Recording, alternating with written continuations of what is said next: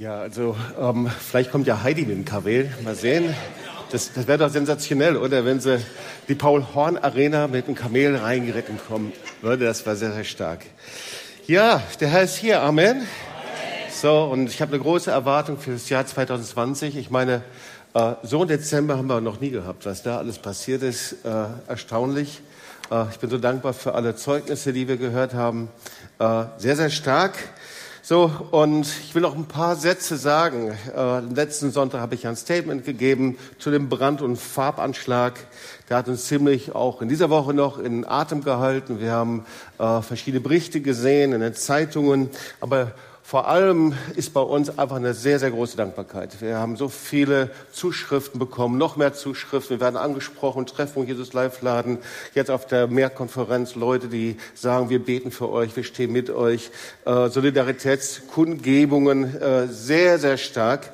Und dafür sind wir einfach dankbar. Und wenn du hier bist und äh, kannst das weitertragen, dann bitte gib das weiter. Das hat uns wirklich berührt und ist ein riesengroßer Segen für uns. Genauso natürlich auch die offiziellen Statements, die es gegeben hat. Äh, von dem OB Boris Palmer habe ich letzten Sonntag schon gesagt, fand das sehr, sehr mutig, wie er hingestanden ist. Oder der Evangelischen Allianz ähm, auch sehr, sehr stark. Und ähm, wir haben dann äh, Berichterstattung gehabt in Medien, worüber wir auch dankbar sind, weil wir fanden sie sehr fair, äh, speziell vom Südwestrundfunk, im Schwäbischen Tagblatt und dann haben wir noch ein Statement von der Dekane der evangelischen Kirche, ähm, wofür wir auch dankbar sind. Und äh, überall sehen wir eine große Solidarität, auch wenn äh, kritische äh, äh Gedanken und Vorbehalte da sind. Das ist kein Problem. Die kann man ja schriftlich und mündlich miteinander teilen. Das ist ja auf unserer Seite ebenso auch. Über Kritik kann man sprechen. Aber ich denke, in solchen Zeiten ist es eben auch wichtig, zusammenzustehen.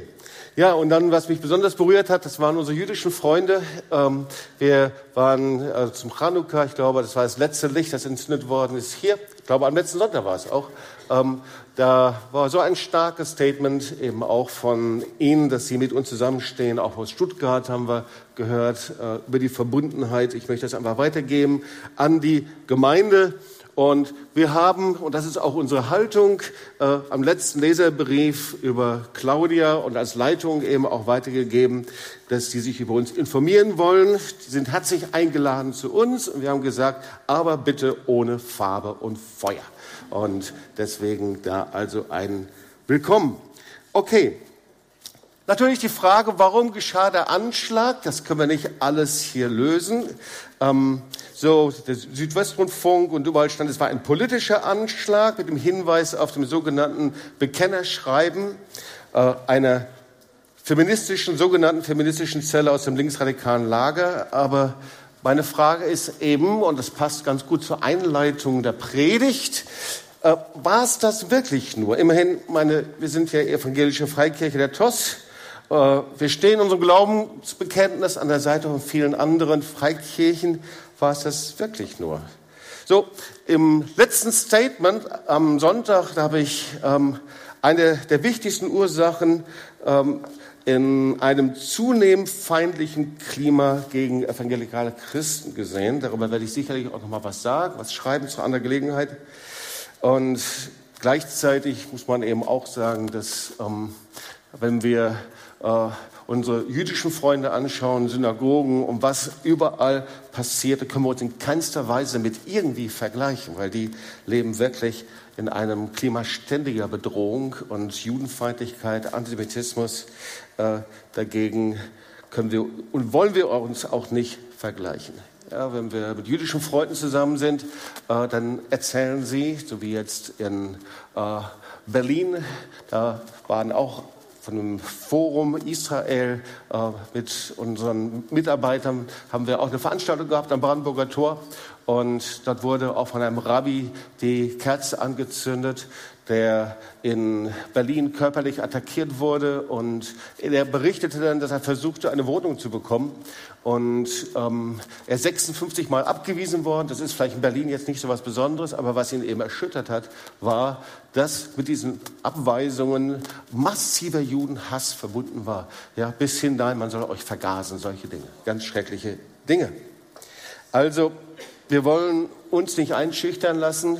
Das ist unser Statement. Wir werden nicht aufhören, unsere Stimme zu erheben für die gute Nachricht des Evangeliums, aber ganz besonders eben auch gegen jede Form von Antisemitismus und Judenhass.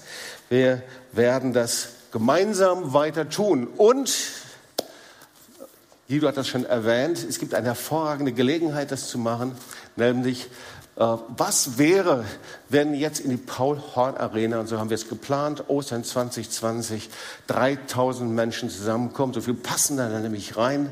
Und wenn du zuschaust, melde dich an, komm da rein. Wir wollen ein gemeinsames Statement haben. Und einer der Statements wird sein Karfreitag, dass wir ein Kreuz aufrichten wollen. Wir wollen alle hinausgehen mit einem großen Bekenntnismarsch äh, und in, auf Marktplatz ein Kreuz aufrichten. Und das nicht über Tübingen, sondern wir wollen sagen, an diesem Kreuz Jesu kommt niemand vorbei. Wir wollen dieses Kreuz und wollen Jesus damit ehren. Und das wäre doch cool, wenn da möglichst viele aus Deutschland kommen würden und hier mit uns zusammenstehen. Und das Zweite natürlich der March of the Nations. Äh, auch so wichtig, dass wir äh, am 14. Mai zum March of the Nations sind. Und auch dort, wenn du irgendwie zuschaust über TOS TV und äh, verbunden bist, ich glaube, das wäre die zweite super starke und wichtige Proklamation, March of the Nations in sieben Städten in Israel. So, das war meine Einleitung. Und jetzt kommt so ein bisschen die Überleitung zu meiner Predigt, denn es ist interessant, dass wir in den Zeitungen eben auch von der Verfolgung von Christen lesen. So, äh, ich las, dass es allein äh, in diesem Jahr mehr als 100 Übergriffe auf Christen gegeben hat, gezielte Angriffe auf christliche Symbole, Körperverletzung, Brandstiftung. Und das ist das Thema dieser Predigt, nicht über Verfolgung, sondern über was ganz anderes. Und eigentlich eine sehr ermutigende Botschaft, aber dass wir das einschätzen können, was passiert denn da eigentlich? Und die Predigt heißt ein Zeichen des Widerspruchs. Und das Wort heißt, ähm, dass ich lese, steht in Lukas 2, Vers 34. Und Simeon segnete sie und sprach zu Maria, seiner Mutter, siehe, dieser ist dazu bestimmt, dass viele in Israel fallen und viele aufstehen und ist bestimmt zu einem Zeichen, dem widersprochen wird. Ein Zeichen, dem widersprochen wird. So, ich habe im Silvestergottesdienst über unseren wunderbaren Spruch hier, der unser Jahresspruch ist, gesprochen. Allen Völkern sendest du das Licht und dein Volk Israel bringst du zu Ehren. Ja, der Zusammenhang ist die Geschichte von Simeon, das ist die Darstellung Jesu im Tempel. Und dann Simeon steht da, wartet auf den Trost Israels und der Heilige Geist führt ihn dann zu diesem speziellen Zeitpunkt in den Tempel hinein. Er sieht Jesus, erkennt ihn als Retter und als Erlöser, nimmt ihn auf den Arm und preist den Herrn und preist Gott und sagt dann eben dieses Gebet. Ja, ähm, allen Völkern sendest du das Licht, ist noch mit einigen anderen Sätzen verbunden, aber das nehme ich heraus. Und dein Volk Israel bringst du zu Ehren. Und irgendwie das Wort um das Licht, das begleitet uns schon seit vielen Jahren. Ja, über Jesaja 60, mach dich auf, werde Licht. Das Wort Licht begegnet dir in der Bibel an 270 Mal. Ohr im Hebräischen und Phos heißt es im Griechischen. Hat unterschiedliche Bedeutungen, Feuer, Offenbarung. Und wir sehen, wie Gott umgeben ist von Herrlichkeit und von Licht. Wir sehen in Jesaja 60 das bekannte Wort Finsternis bedeckt die Nationen und die Frage ist, was macht man mit dieser Finsternis? Man, mit Finsternis kann man nicht diskutieren, ihr Lieben. Mit Finsternis kannst du nicht argumentieren, sondern Finsternis verschwindet einfach nur, indem man das Licht einschaltet. Und die gute Botschaft ist, dass das Licht einer einzigen Kerze kann durch keine noch so große Dunkelheit ausgelöscht werden. Also das Licht hat wirklich eine ungemeine Kraft. Und wir lesen am Anfang des Johannesevangeliums, Johannes, er schreibt sehr viel über das Licht. Und da steht Johannes 1, 6 bis 9, sein Auftrag war es, die Menschen auf das Licht hinzuweisen. Alle sollten durch seine Botschaft an den glauben, der das Licht ist. Johannes selbst war nicht das Licht. Er sollte nur ein Zeuge für das kommende Licht sein. Das wahre Licht ist der, der in die Welt gekommen ist, um für alle Menschen das Licht zu bringen. Und das beschäftigt mich irgendwie. Weil was ist ein Zeuge des Lichtes? Wenn da steht, Johannes war ein Zeuge des Lichts. Und vielleicht können wir uns das mal so vorstellen, wenn wir in einer klaren Nacht uns den Mond anschauen, und der Mond, der leuchtet uns und der ist so kräftig und so stark, dass die Nacht erhellt wird. Dann wissen wir aber trotzdem, dass der Mond kein Licht erzeugt. Alles um den Mond herum ist einfach nur dunkel. Und das ist sehr spannend, wenn man mal in das Universum hineinschaut, ist alles schwarz, ist alles dunkel. Und natürlich wissen wir, das Licht reflektiert. Sogar noch mehr, Licht ist eigentlich unsichtbar. Man weiß nur, dass Licht da ist, wenn es auf ein Objekt trifft. Wir können also als Menschen das Licht so lange nicht sehen, bis es jemand empfängt und auffängt und weiter reflektiert. Das ist ja eben das Ding. Die Sonnenstrahlen können der Erde nicht gesehen werden. Es gibt also nicht so Lichtkegel wie mit einer Lampe überall. Aber diese Sonnenstrahlen, sie erleuchten eben die Moleküle unserer Atmosphäre, den Staub, die Feuchtigkeit, all das, was damit verbunden ist. Und dadurch fängt es an zu leuchten. Die Sonne sendet das Licht Milliarden von Kilometern durch ein All, das schwarz und pechschwarz ist, ohne Spuren, bis es irgendwann mal auf etwas stößt und es reflektiert. Und so ist es mit dem Mond. Das heißt, der Mond wird beschienen und er reflektiert. Der Mond ist ein Zeuge des Lichtes. Der Mond beweist, dass die Sonne scheint, dass da ein Licht ist. Und das ist das, was hier steht. Gott gebraucht jemanden, der das Licht empfängt und der zum Zeugen des Lichtes wird. Ja, jemand, der das Licht widerspiegelt. Und deswegen steht eben im 1. Johannes 1, Vers 7, dass wir im Licht wandeln sollen. Wandelt im Licht. Ja, wir können im Lichtkegel sein, im Lichtkegel Gottes, im Licht und dann strahlen wir, reflektieren wir das wieder, sein Licht, oder aber wir sind es nicht und wir sind in der Finsternis. Und das ist das, was hier gemeint ist. Das Licht braucht Reflektoren. Du musst ein Reflektor sein des Lichtes. Das sind Leute, die das Evangelium nicht verstecken, die das Wort Gottes kennen. Das sind Leute, die sich nicht verbergen irgendwo. Das ist das, was Jesus zu den Jüngern sagt. Ihr seid das Licht der Welt. Das brennt nicht aus dir selbst heraus. Ihr seid das Licht der Welt. Eine Stadt, die oben auf einem Berg liegt, kann nicht verborgen sein. Niemand aber, der eine Lampe angezündet hat, stellt sie ins Verborgene, Lukas 11, 33, noch unter den Scheffel, sondern auf das Lampengestell, damit die hereinkommen, den Schein sehen. Also jetzt verstehen wir ein bisschen mehr von, den, von dem Licht Lukas aus diesem Vers hier. Allen Völkern, allen Nationen sendest du das Licht und dein Volk Israel bringst du zu Ehren. Also das Licht ist das Licht Gottes, das von ihm ausgeht. Dieses Licht ist genauso auch das Licht, wir kennen das, das Israel-Gesetz ist als Licht für die Nationen. Mach dich auf, werde Licht. Dieses Wort geht direkt zuallererst in Israel, nicht an uns. In zweiter Linie natürlich auch an uns dann. Und dann ist das das Licht Jesu. Gott hat seinen Sohn in die Welt gesandt und der sagt, ich bin das Licht der Welt. Das ist das Licht. Und dann ist es dein Licht. Okay, das bist du. Wenn hier also steht, alle Völker sendest du das Licht, das bist du. Das ist dein Licht. Du bist ein Lichtrezeptor, Lichtrezeptorin. Das heißt, du empfängst es und sendest es weiter, strahlst es weiter. spiegelt sein Licht weiter. Und auf der anderen Seite, wenn wir dieses Licht eben verstecken, dann bleibt es verborgen und da bleibt eben Finsternis. Und ich habe eine gute Botschaft für dich. Diese Botschaft ist, das Licht Gottes lässt im Jahr 2020 nicht nach. Es wird nicht weniger. Das Licht Gottes hat die gleiche Kraft,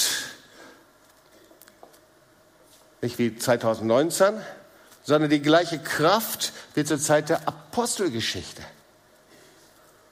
Einer Bonke sagt, das Licht Gottes, er sagt, der Heilige Geist hat keinen Wackelkontakt. Das Licht Gottes hat keinen Wackelkontakt. Der Heilige Geist ist kein Irrlicht, der mal anschaltet und ausschaltet. Das Licht Gottes ist nicht mal da und dann ist es verblendet und dann bin ich in Finsternis. Gott ist treu und in ihm ist keine Veränderung. Sag das mal zu deinen Nachbarn. Gott ist treu und in ihm ist keine Veränderung. Jakobus 1, Vers 17. Alle gute Gaben und alle vollkommene Gabe kommen von oben herab. Wer kennt das Lied? Und wer kennt das, äh, den Vers? Kommt von oben herab, von dem Vater des Lichts, bei dem keine Veränderung ist, noch Wechsel von Licht und Finsternis. Keine Veränderung. Das ist keiner, der das Licht an und ausschaltet, so wie man das als Kind gerne macht. Ja, an, aus, an, aus, an, aus. Macht er nicht. Keine Veränderung. Bei Gott gibt es keinen, ich hätte weiter gesagt Dämmer, aber ich meine, Gott gibt keinen Dümmer. Dimmer. Dümmer, Dämmer, Dimmer. Genau. Bei Gott, sag mal zu deinen Nachbarn, bei Gott gibt es keinen Dimmer. So.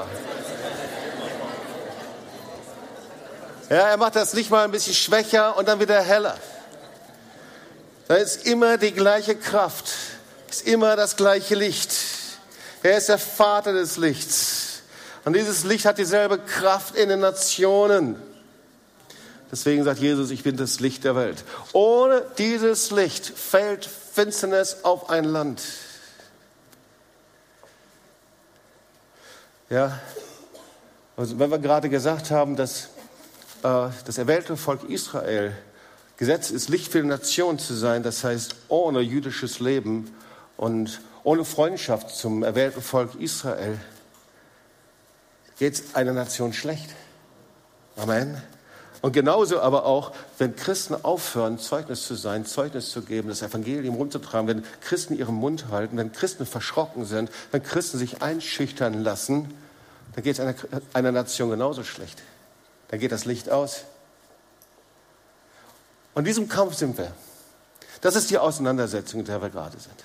Überall, nicht nur gerade jetzt in dieser Zeit 2020, das gibt es schon seit Hunderten von Jahren, aber das ist eben diese Auseinandersetzung, Licht und Finsternis. Und da gibt es eben immer wieder Elemente, die versuchen, na klar, eben äh, dieses, die Kraft des Evangeliums und dieses Licht eben wegzunehmen. Aber nicht, indem sie das Licht Gottes ausschalten, sondern indem Christen aufhören, Licht zu sein. Das heißt, indem sich das Evangelium verwässern lassen. Da leben wir in einer Kultur von Jahrhunderten mit liberalen rationalistischen Gedankengut und Bibelkritik. Und die haben die Fundamente des christlichen Glaubens einfach nach und nach durchhöhlt und unterhöhlt von einem ehemaligen christlichen Deutschland und Europa und haben diese Fundamente eben verwässert. Und haben das beraubt, was eigentlich das, die Stärke und das Fundament von Nationen gewesen ist. Und so ist das eben in einem Land, das nicht eng an der Seite Israels steht oder wo Christen eben aufhören, Licht zu sein und aufhören, das Evangelium zu leben und daran zu glauben, da hören wir auf, Licht zu sein. Und deswegen steht in Vers 31, ganz eng damit zusammen. Dein Volk Israel bringst du zur Ehre. Wenn wir Licht sind und verstehen, wer das Licht ist, geht das gar nicht anders, als dass das Volk Israel geehrt wird. Mit Herrlichkeit umgeben wird, gesegnet wird.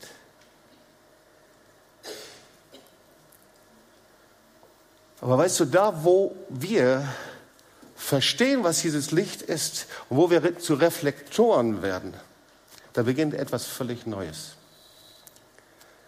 Und ich glaube an ein Jahr des Durchbruchs. Ich glaube, an dem das Licht Gottes in einer ganz anderen Weise strahlt und scheint.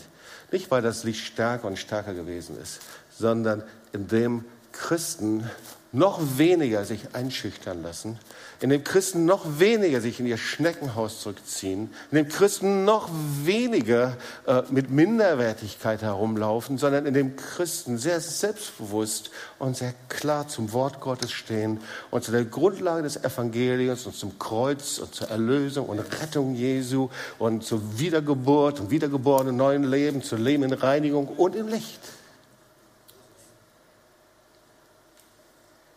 Und wer weiß, dass wenn man so lebt und darüber spricht, dass man dann auf Widerspruch stößt. Hat das schon mal jemand erlebt hier? Ich glaube, viele von uns, oder? Und darum geht es jetzt im zweiten Teil, Lukas 2, Vers 34. Simon sah Jesus, Sohn Gottes, als Baby. Und er spricht zu der Mutter, zu Maria, etwas, was sie so noch nicht gehört hatte, denn sie war völlig erstaunt, als sie diese Prophetie hörte. Erstaunlich, oder? Das waren ja nicht die Engel, die das dann prophezeit hatten. Die haben einfach nur gesagt, siehe, da ist große Freude. Die hätten ja auch sagen können, siehe, da ist große Freude, aber es gibt ein großes Problem am Ende seines Lebens. Hat er aber nicht gesagt, sondern hier, Simon ist der Erste, der über Jesus prophezeit, was mit ihm geschehen wird. Er sagt, er wird zu einem Segen Israels und er wird zu einem prophetischen Zeichen. Das griechische Wort Semeion, das hat eine ganze theologische, zieht viele theologische Dinge nach sich. Ein Zeichen.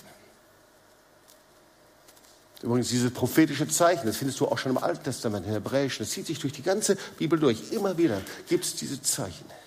Zeichen am Himmel, Zeichen des Bundes, die Beschneidung. Es gibt Zeichen, die Gott prophetisch setzt. Diese Zeichen, die dann verbunden werden mit Wundern, wir kennen das von den Zeichen und Wundern. Also dieses Wort, das zieht sich durch von Anfang der Bibel bis zum Ende der Bibel, bis hin zur Offenbarung.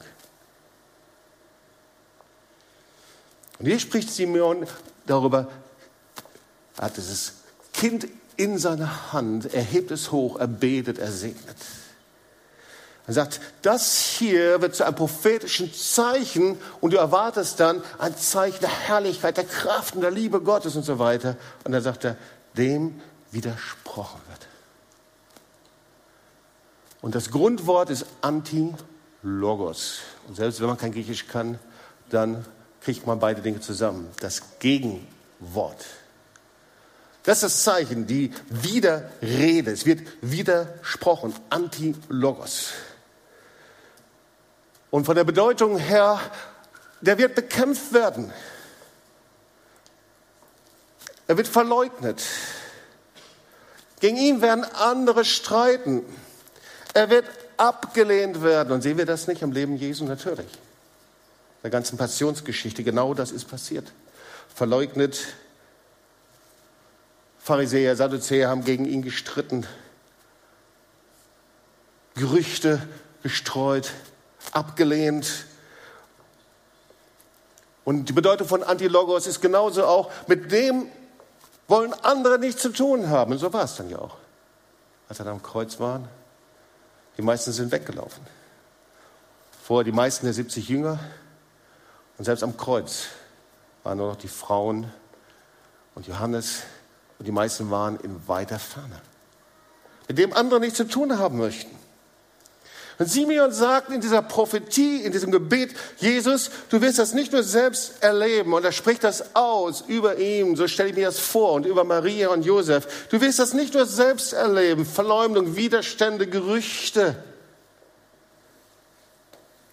sondern du wirst das prophetische Zeichen dafür sein von Generation und Generation und Generation von lebendigen Christen, die im Geist der Liebe, der Versöhnung leben, die Licht sind, hingegeben an lebendigen Gott, aber die das selber auch erleben werden.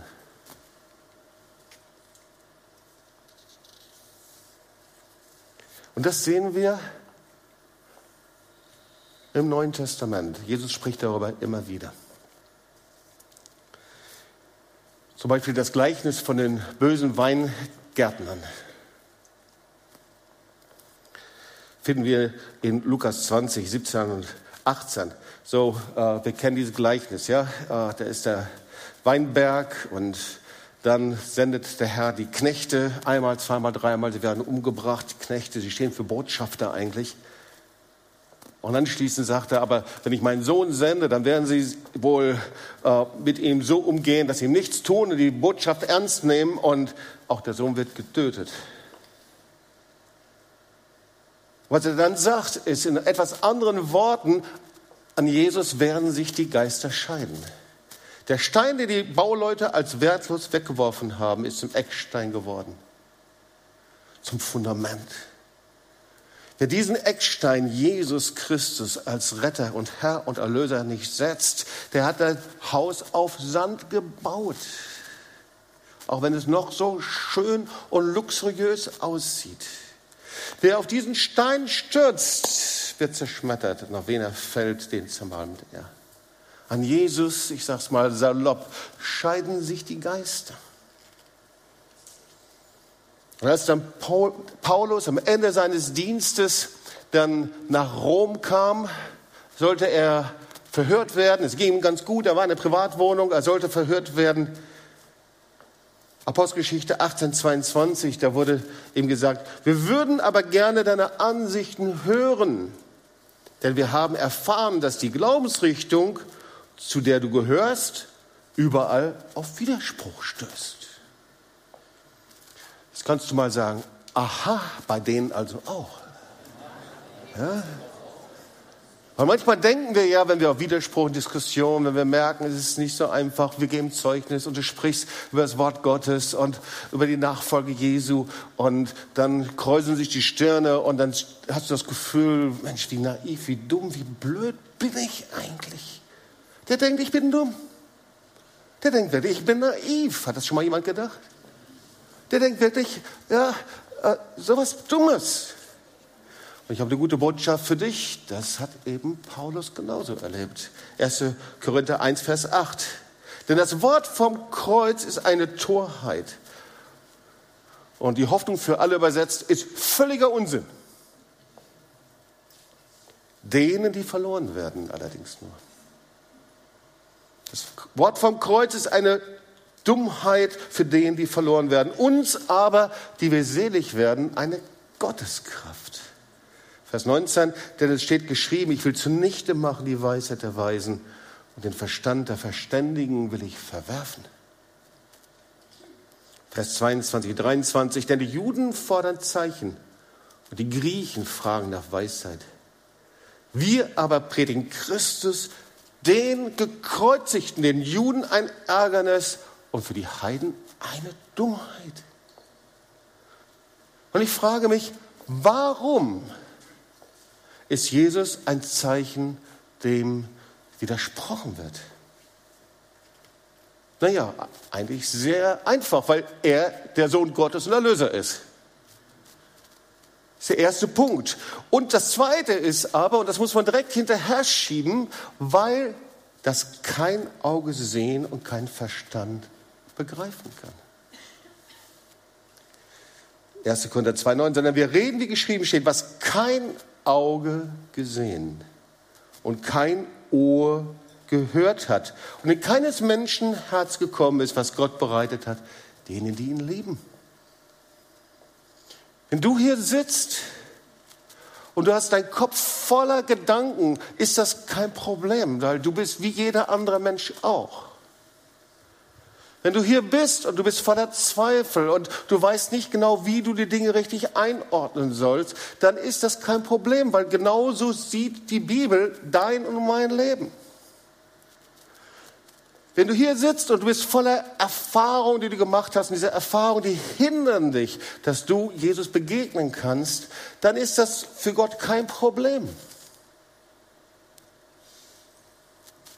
Aber Du musst wissen, dass die Instanz, die, die dir offenbaren kann, dass Jesus Christus der Sohn Gottes ist, das bist nicht du selbst. Das kann ich nicht tun. Das kann nicht der klügste Professor dieser Welt tun. Diese Instanz, das ist der Heilige Geist. Denn nur Heiliger Geist kann es nur denen zeigen.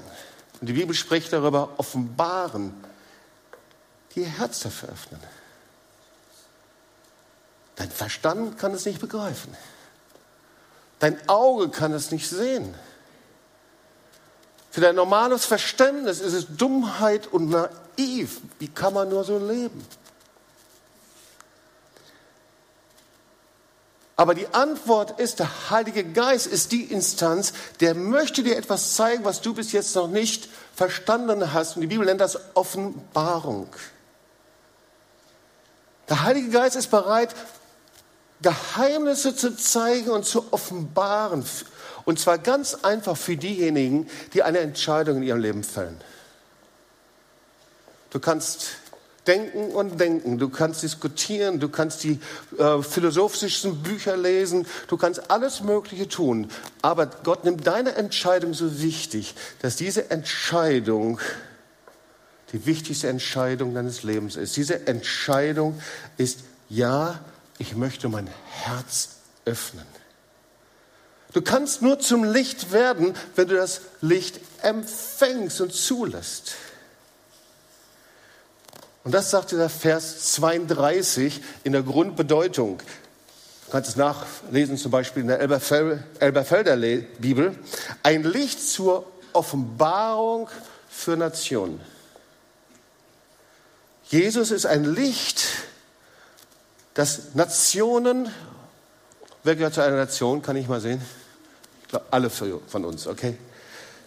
Ist ein Licht, das Nationen offenbart wird und zur Herrlichkeit des Volkes Israels. Das heißt, du brauchst Offenbarung. Und das griechische Wort von Offenbarung heißt Apokalypsis. Es wird etwas enthüllt, was verborgen ist. Immer wenn es ein neues Auto gibt, ein neuer Mercedes, ein neues Modell oder ein neues Elektroauto oder was auch immer, dann ist da ein Tuch drüber. Es ist bedeckt mit einem Tuch. Manchmal ist es auch so, ist es so verklebt, dass man nicht weiß, wie die Form aussieht, okay? Man weiß nicht genau, was wird das jetzt? Und enthüllen ist genau das. Du nimmst das Tuch weg und du siehst jetzt exakt, wie dieses Auto aussieht, wie das Modell des Autos ist. Offenbarung. Es wird etwas enthüllt, was verborgen ist, etwas entschlüsselt. Und jetzt habe ich eine gute Botschaft für dich, weil manche denken dann, okay, okay, okay, bis zum Ende meines Lebens muss ich jetzt nach irgendwelchen Schätzen suchen, die ich sowieso nicht finde. Und die gute Botschaft ist, genauso ist es nicht. Du gräbst nicht nach Schätzen, die du nicht finden kannst, sondern Jesus sagt, wer anfängt und versucht, dem gebe ich einen Garantieschein mit auf den Weg. Wer sucht, der findet. Das heißt, du hast das Garantiezertifikat schon in deiner Hand. Sobald du anfängst und die Entscheidung fällst, dein Herz zu öffnen und auf ihn zuzugehen, selbst wenn du nichts empfindest, selbst wenn du nichts verstehst, als wenn dein Gedankenkarussell äh, herumkreist, aber allein die Entscheidung, dein Herz zu öffnen und auf ihn zuzugehen, zu sagen, Herr, hier bin ich, gibt dir den Garantieschein Gottes, dass du ihn findest. Wow, das gefällt mir, oder? Wer sucht, der findet. Oder wer anklopft, dem wird aufgetan. Das ist nicht so ein leises Anklopfen, tok, tok, tok. Manchmal ist es ganz leise, manchmal ist es laut. Aber egal wie es ist, sobald Gott hört, wir gehen zu Jesus und sagen, Herr, könntest du da sein? Kannst du mir begegnen? Ist das wirklich wahr? Bist du der Sohn des lebendigen Gottes? Sofort öffnet der Herr die Tür zur Offenbarung. Der Heilige Geist öffnet die Tür. Das ist etwas, was du nicht machen kannst. Aber das ist, was der lebendige Gott tut. Weißt du, du kannst den Graben, der zwischen dir und Gott ist, da kannst du nicht drüber springen. Und du kannst die Leere, die in dir ist, die kannst du nicht ausfüllen. Der einzige Weg ist, dass du dein Herz für ihn öffnest, dass du ihn fängst, ihn annimmst und dass du ihm Ja sagst. Römer 10, Vers 10. Wer also von Herzen glaubt, wird von Gott angenommen. Und wer seinen Glauben auch bekennt, der findet Rettung. Also das, was ich mit meinem Mund sage. Wie viele haben Jesus gefunden, nicht weil sie etwas verstanden und kapiert oder irgendwie so, sondern weil sie einfach nur diesen Schritt des Glaubens gemacht haben. Herr Jesus, wenn du da bist, dann möchte ich dich kennenlernen. Gibt es einige, die so Jesus kennengelernt haben? Guck mal. Ganz, ganz viele. Und es funktioniert bei dir genauso auch. Wenn du hier bist oder du schaust hier mit dazu. Und es funktioniert genauso auch mit all denjenigen, mit denen du sprechen wirst. Weil ich habe ja gesagt, der Herr hat dich gesandt als Licht an die Orte der Finsternis. Gott sendet uns und zündet ein Licht an. Und dann steht Vers 13, alle, die sich zum Herrn bekennen und seinen Namen anrufen, die werden gerettet. Ja, zum Schluss vielleicht noch so ein paar Erinnerungen. Ähm, so, ich bin in einer heilen und eigentlich recht harmonischen Familie aufgewachsen. Und als ich mich dann bekehrte, dann passiert etwas ganz Eigenartiges. Das hat mich erstmal verwirrt. Ich kam in eine Gemeinde, habe zum ersten Mal erlebt, was es heißt, attackiert und angegriffen zu werden. Da gab es so viel Auseinandersetzungen. Freunde nahmen mich an die Hand und lehrten mich, wie man einfach das Evangelium weitersagt. Und auf einmal merkte ich, wie Leute einfach äh, mich beschimpften. Irgendwie war es auf einmal das Ende der Harmonie. Das ist doch merkwürdig. Ich bin Christ geworden und es war das Ende der Harmonie. Ich habe gedacht, jetzt wird alles harmonisch. Jetzt kommt ein, ein, ein Zuckerguss über mein Leben. Jetzt kommt die Sahnehäubchen und jetzt brauche ich nur noch zu genießen. Aber es war nicht so. Dann kam ich zur Bundeswehr und na klar, ich habe meine Bibel da hingelegt und ein Poster hingehängt und wie auch immer. Und die Leute, die haben mich fast gefressen da. Und einer der nettesten Worte war Schweinepriester, so haben sie mich genannt. Und das ist eben, was die Bibel sagt. Die Bibel sagt, wenn du Christ und Nachfolger Jesu geworden bist, dann trägst du ein Zeichen. Ja, du trägst das Zeichen der Erlösung, der Rettung und der Gnade. Das trägst du. Und darin wirst du erkannt. Du kannst es sogar in der Offenbarung nachlesen. Das ist ähnlich wie wir es oft an anderen Stellen sehen. Es gibt ja auch dieses Zeichen der Finsternis, aber wenn du bekehrt bist und Kind Gottes bist, dann wirst du erkannt im Himmel und auf Erden. Das Zeichen der Liebe, der Versöhnung, der Gnade, das Zeichen des Kreuzes. Du wirst dann erkannt. Und gleichzeitig, sagt das Wort Gottes, wirst du zu einem lebendigen Brief Christi. Irgendwas passiert da auf einmal. Du und zwar vom ersten Tag deines Lebens als Nachfolger Jesu. 2. Korinther 3, Vers 3 ist doch offenbar geworden, dass ihr ein Brief Christi seid. Durch unseren Dienst, geschrieben nicht mit Tinte, sondern mit dem Geist des lebendigen Gottes, nicht auf steinernen Tafeln, sondern auf fleischernen Tafeln des Herzens. Ah, ich habe mein Herz geöffnet. Die Bibel sagt, mein fleischendes Herz verwandelt sich mit seinem steinernes Herz. Es ist wie ein Ackerboden, das gereinigt wird. Meine Schuld und Sünde bringe ich ans Kreuz. Also, ich werde markiert. Der Erlösung, der Gnade Jesu. Das zweite aber, du wirst zum Zeugnis. Du reflektierst das Licht, du bringst das Evangelium an Ort der Finsternis. Aber du trägst auch ein Zeichen, dass das Zeichen Jesu in dir dem widersprochen wird. Und deswegen, egal wohin du gehst, wenn du über das Evangelium sprichst und wenn du vom Kreuz sprichst, Erlösung und Gnade, ein Zeugnis, trägst du neben dem Zeichen der Gnade Jesu dieses Zeichen des Widerspruchs. In deiner Familie auf einmal merkst du, merkwürdig, vorher hast du Drogen genommen, warst Alkoholiker, hast ein kaputtes Leben gehabt. Und für die Leute war das okay. Aber jetzt bist du Christ geworden, hast dein Leben Jesus gegeben, folgst dem lebendigen Gott nach. Du bist frei geworden von Drogen, von Alkohol, du hast dein Leben verändert. Du wechselst nicht eine Beziehung nach der anderen. Und auf einmal hat deine Familie ein großes Problem mit dir. Hat schon mal jemand erlebt? Ja? Und genauso in deinem Beruf. Vorher, da hast du getrunken und gesoffen, du hast äh, das Finanzamt betrogen, du hast alles Mögliche gemacht. Das war für Leute okay. Und jetzt sagst du, ich möchte das nicht mehr. Ich möchte einfach nach dem Wort Gottes leben und jeder fragt dich, wer hat dich brainwashed? Wer hat dein Gehirn gewaschen? Also es ist überall an der Universität. Dinge werden gesagt und du bist nicht einverstanden. Es gibt laute Reaktionen von anderen. Es gibt Proteste, es wird geschrien, es wird gemacht und getan. Es ist alles okay. Aber du stehst dich hin und sagst, ich glaube an den lebendigen Gott. Das Wort Gottes sagt Folgendes und alle fallen über dich her. Du trägst ein Zeichen in dir. In deiner Wiedergeburt und der Nachfolge Jesu, da wo du das Licht Gottes in dir trägst, trägst du dieses Zeichen des Widerspruchs. Widerspruch zum Wort Gottes. Als das lebendige Wort, dem wir gehorsam sind. Widerspruch zu Jesus als Weg und Wahrheit und das Leben. Widerspruch zum Kreuz. Das Kreuz, ihr Lieben, ist nicht einfach nur etwas, was wir umhängen oder wir im Gottesdienst stehen haben, sondern das Kreuz,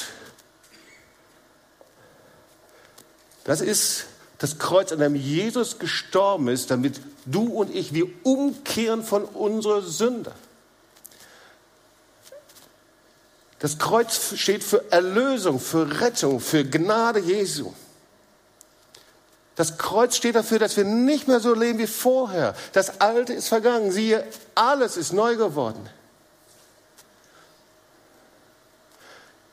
Das Kreuz steht dafür, dass ich nicht nur christlich lebe und mit einem Mann oder mit einer Frau und andere immer ins Bett hüpfe und lebe, wie ich vorher gelebt habe, sondern indem mein Leben gereinigt und geheiligt wird, nach den Maßstäben Gottes ausgerichtet wird.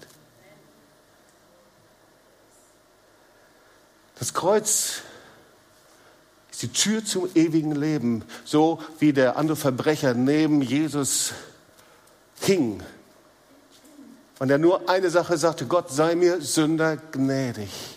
Und Jesus sagte zu ihm, noch heute wirst du mit mir im Paradiese sein. Widerspruch, wenn du über Himmel und Hölle und über ewiges Leben sprichst. Widerspruch zu jüngerschaftlichem Leben, zur Nachfolge Jesu und Widerspruch zum Leben in einer lebendigen Gemeinde.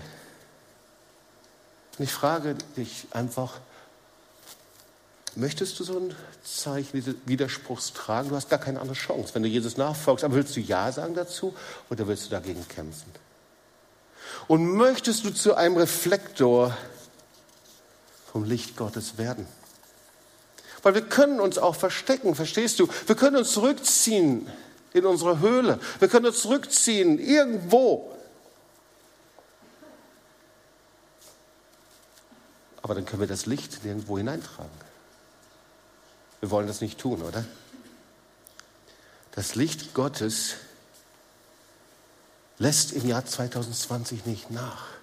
Und ich möchte ein Reflektor werden vom Licht Gottes. Ich möchte das Licht Gottes hineinbringen. Und wo fängt denn das an? Indem ich mich ausrichte auf das Licht. Und das tue ich, indem ich das Wort Gottes nehme und lese und studiere darin und das empfange. Vom Wort zu Wort. Denn das Wort ward Fleisch und wurde und wohnte unter uns.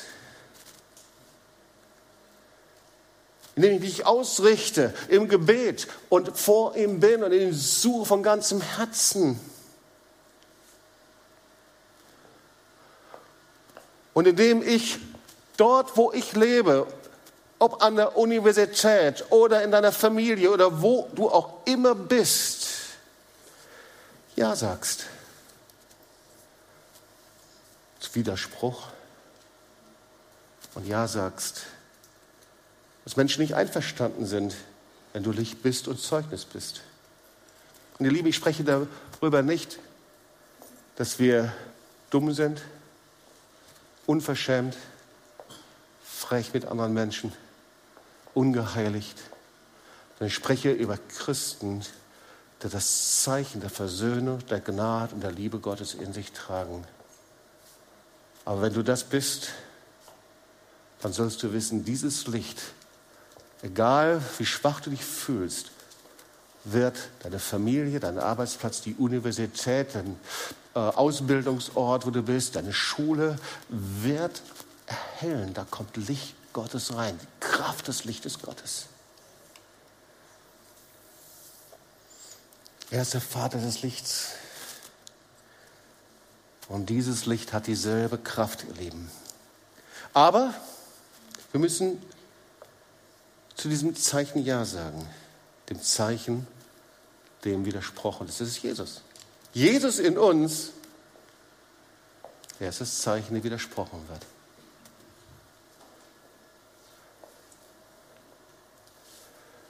Und das heißt, wir müssen aufhören und sollten aufhören, es allen recht zu machen. Das funktioniert dann nämlich nicht. Sollte es aufhören, auf den Zeitpunkt der Harmonie zu warten, wenn es genau passt, das Evangelium zu setzen. Wer weiß, dass dieser Zeitpunkt nie kommt.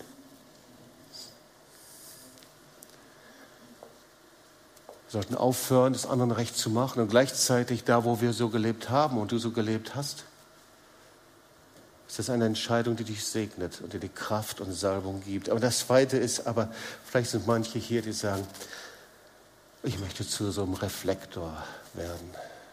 Reflektor des Lichts. Du kannst nur zum Licht werden, wenn du Jesus als Licht empfängst. Und wenn du hier bist, vielleicht hat dich jemand eingeladen oder bist schon viele Wochen hier im Gottesdienst oder du hörst zu hier über TOS TV. Aber du bist dir nicht so ganz sicher, ob du eine lebendige Beziehung hast zu Jesus. Du bist nicht sicher. Du hast diese Entscheidung, die gefällt. Diese Entscheidung, wirklich dein Herz zu öffnen, auf ihn zuzugehen, ihn zu suchen, zu ihm hinzukommen.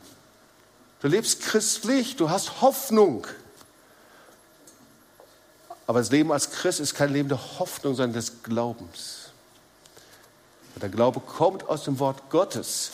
Und das Wort Gottes muss ich nehmen und empfangen und Ja sagen dazu. Und vielleicht bist du hier, dass du sagst, ich will, dass Jesus sich mir heute zeigt. Offenbart, so wie er ist.